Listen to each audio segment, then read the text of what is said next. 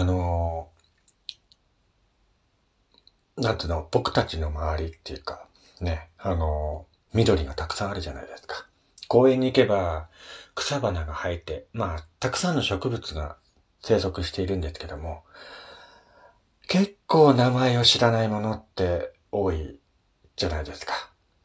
まあ、いちいちね、気にかける方っていうのもいないとは思うんですけども、まあ、その辺になんか草生えてらー、みたいな、花、花咲いてるね、みたいな感じで、名前まではね、あのー、知らない方って結構多いと思うんですよ。まあ僕もそうなんですけども。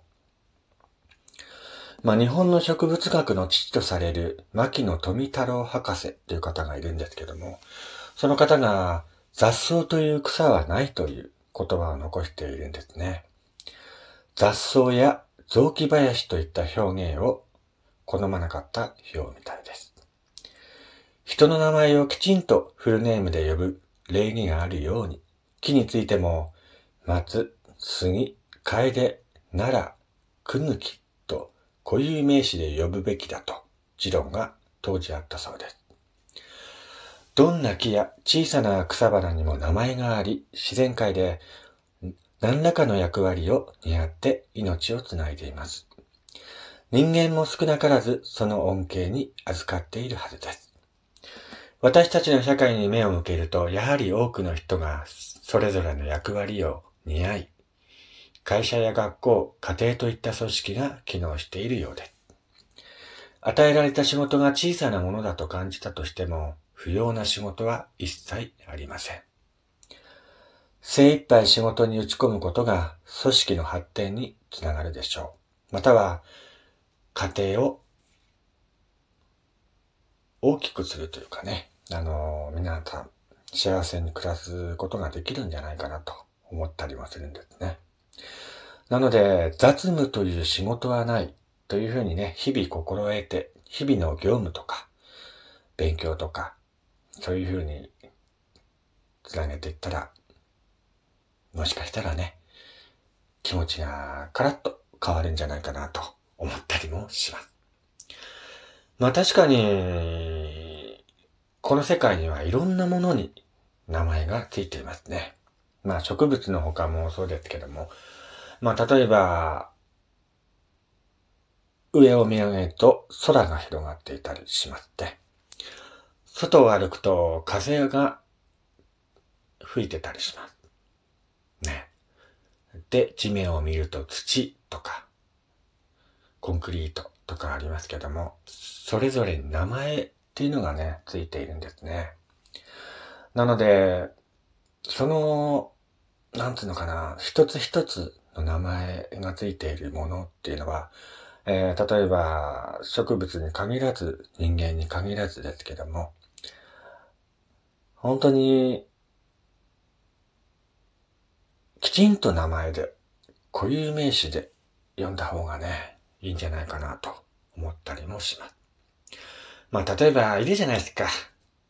あちょっとそこの人、みたいなね、そういうふうに呼びかける人とか、えー、そういう風な感じの人っていうのもね、なんか違うよなーなんてね、思ったりもします。まあ、僕もね、例えば、おいお前とか、おい、なんとかみたいなね、お前とか、こいつとか、そういう風に呼ぶことが結構僕も多いんですけども、やっぱりそういう風に言われた人からすれば、僕にはきちんと名前があるんだから名前で呼んでくれないかな、なんてね、そういうふうに思ってるだろうなと思ってね。だから、人を呼ぶときは名前、きちんとね、言った方がいいんじゃないかなと思います。まあ家族の中でも、家庭の中でもそうですけどもね、えー、与えられた仕事、まあ仕事ではないんですけどもね、家庭の中ですから。まお手伝いとか、ね、そういうのも大事になってくるんじゃないかなと思います。ね。本当に不要なものはないので、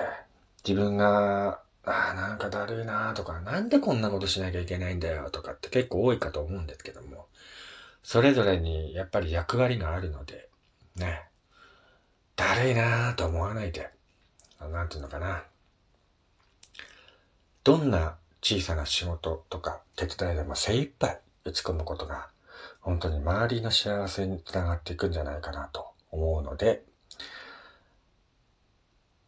あ、日々ね、あの、前向きに何事も取り組んでいきたいなと、僕もそう思います。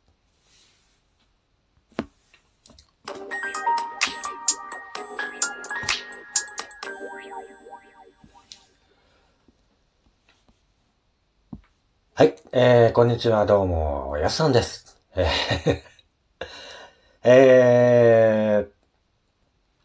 こちらの番組は私がゆるっとその時思いついたことを喋る番組です。よろしくお願いします。フォローもしてくれたら嬉しいです。お願いします。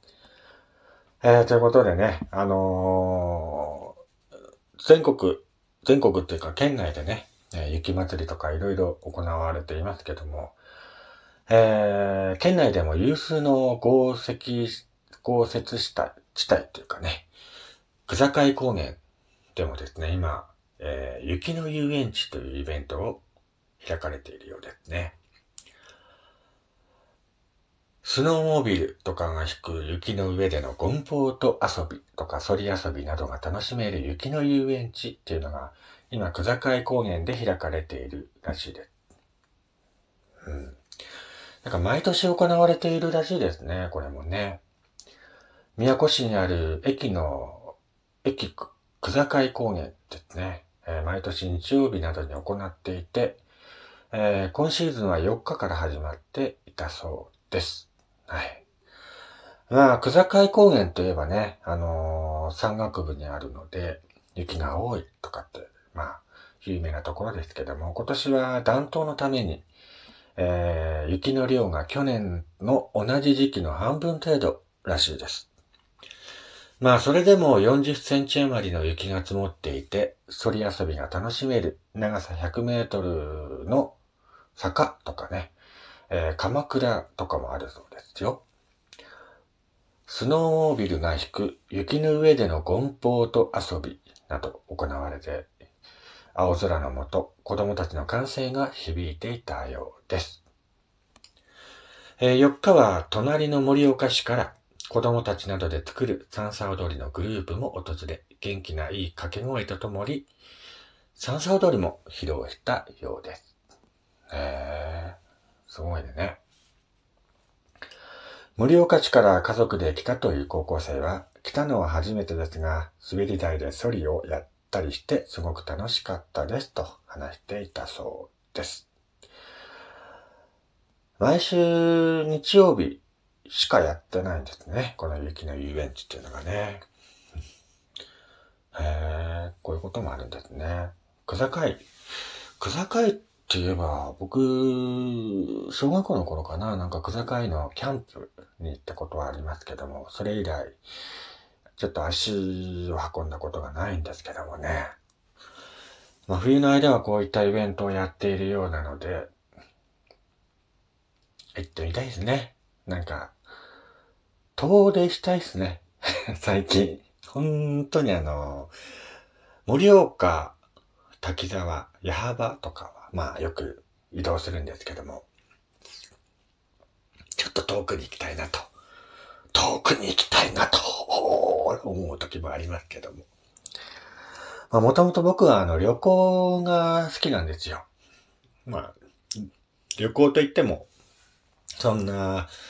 遠くまで行くわけじゃないんですけどね。本当にあのー、岩手県内の方とかね、プラッと、こう、何も予定も立てずにプラッと行くのが結構昔から好きで、えー、前もね、あのー、あ、朝起きて、あ、そうだ、平泉行こう、みたいな感じで、突然その日にですね、電車に乗って平泉に行って、日帰りで帰ってくるという、そういうこともやっていましたね。プラッとこう、気分転換したいなと思う時があって、で電車に乗ってね、プラプラーっとも